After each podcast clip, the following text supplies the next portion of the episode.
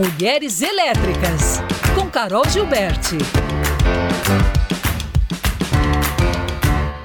Tweetas por aí ou não? Cinquentinha dá pra você, Carol? 50 tweets por Nossa, dia, tá bom? gente, eu vou te falar, eu não sou twitteira. Somos dois. eu, eu tô cansada um pouquinho das redes sociais. Eu acho que redes sociais, esse seria uma boa enquete. Redes sociais, a gente fica estafado, eu fico mega estafada. Eu, tem horas que eu quero ficar bem low profile também. É. Bom dia, gente. Olá. Bom dia. Olha, eu tenho dois comentários. Primeiro, eu acho 1.500 tweets muita coisa. Eu acho que vai cansar, fritar a cabeça das pessoas.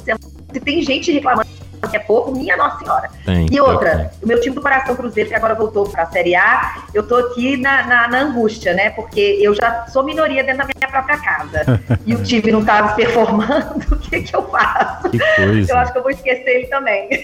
Você é minoria na sua casa? O... Eu, Meu, meu, o Maurício e meus meninos não são atléticos. Aqui, Olha só, entendeu? gente. É, como é que eu ia conseguir, né, é, é, os últimos anos, né? Pensa bem, meu, É. meu filho mais velho tem 12, o, a minha mais nova tem 6. O Cruzeiro ganhou, é, eu nem casada ainda era, quando ganhou o último campeonato brasileiro, foi 2003, né? Então, assim, gente, é, não, tem, não tem força que eu consiga fazer. Eu posso cantar hino, eu posso vestir camisa, É. eu posso ter sangue italiano correndo na minha vez, que não adianta. Então é isso, eu sou minoria, gente. Fazer Não, o mas quê? sua então, família tá- Cruzeiro eu deixo um recado. Eles estão do lado certo da força nesse caso aí. Fazem muito bem, pessoal.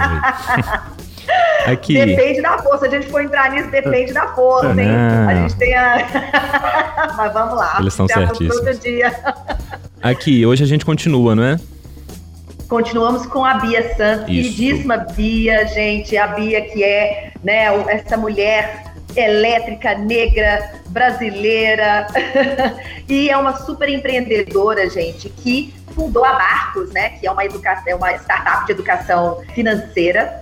E a gente falou um pouquinho na, na terça-feira sobre esse cenário, que é um cenário preocupante sobre os jovens brasileiros que estão endividados. Eles já ingressam no mercado de trabalho, né? Aqueles que têm 18 a 24 anos, endividados.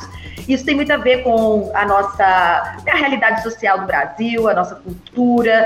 É, muitos desses jovens já têm que ingressar no mercado de trabalho para colaborarem né, dentro de casa com o orçamento. E, obviamente, os jovens também têm uma vida que eles querem é, consumir, né? São consumidores, gostam de marca, gostam de saídas, gostam de, enfim, é a vida do jovem. Porém, é importante deixar claro, gente, há como a gente fazer tudo o que a gente quer nessa vida é, e planejar, né? Então, a Bia vai falar um pouquinho hoje como que a Barcos funciona na prática, né? Dentro das escolas, dentro das empresas. Hoje, a, o mundo, né, conta bastante com a inteligência artificial. Inclusive, Lucas, vi seu post sobre inteligência artificial. É, É. tema também para outro dia. Curioso aquilo, achei, achei provoca, provocativo. É, mas a- hoje eles têm uma inteligência artificial que guia os usuários né, dessa plataforma para a melhor, o melhor conteúdo e a melhor trilha de conhecimento.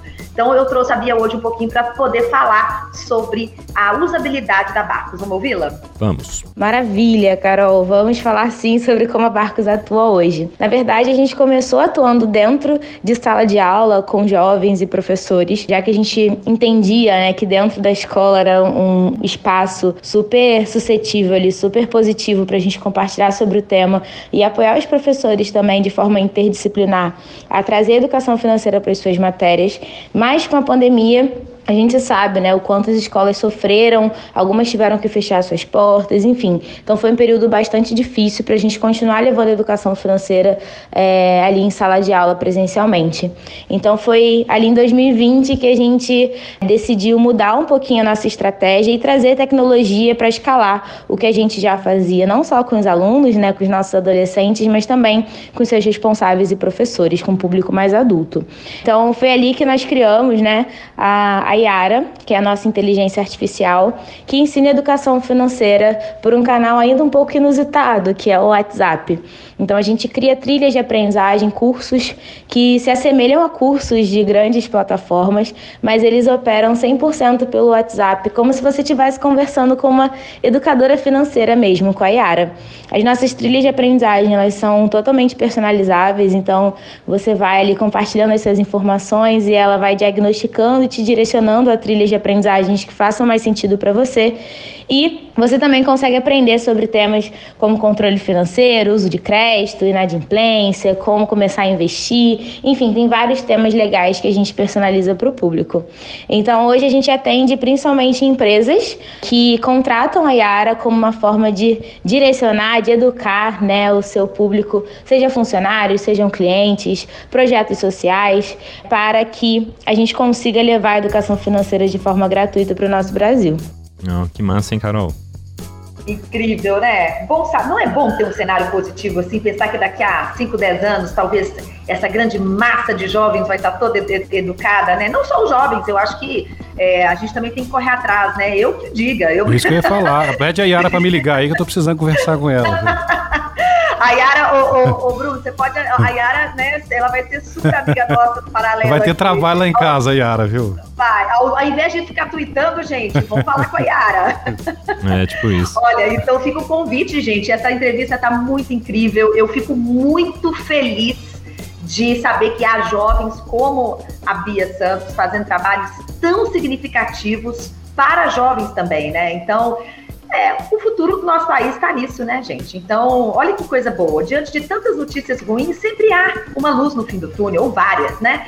Eu gosto sempre de olhar o copo cheio. Então, fica aqui o convite para sábado e domingo, vocês estarem com a gente, os ouvintes, né, ouvindo essa entrevista na íntegra e entendendo um pouquinho mais sobre a Barcos. E convido vocês três aí também, viu? Trio, maravilhoso. Estarei aqui no sábado ouvindo. Ótimo, gente. Um grande beijo, um excelente final de semana e até a próxima semana, né? Até terça. Um beijo. Valeu. Até.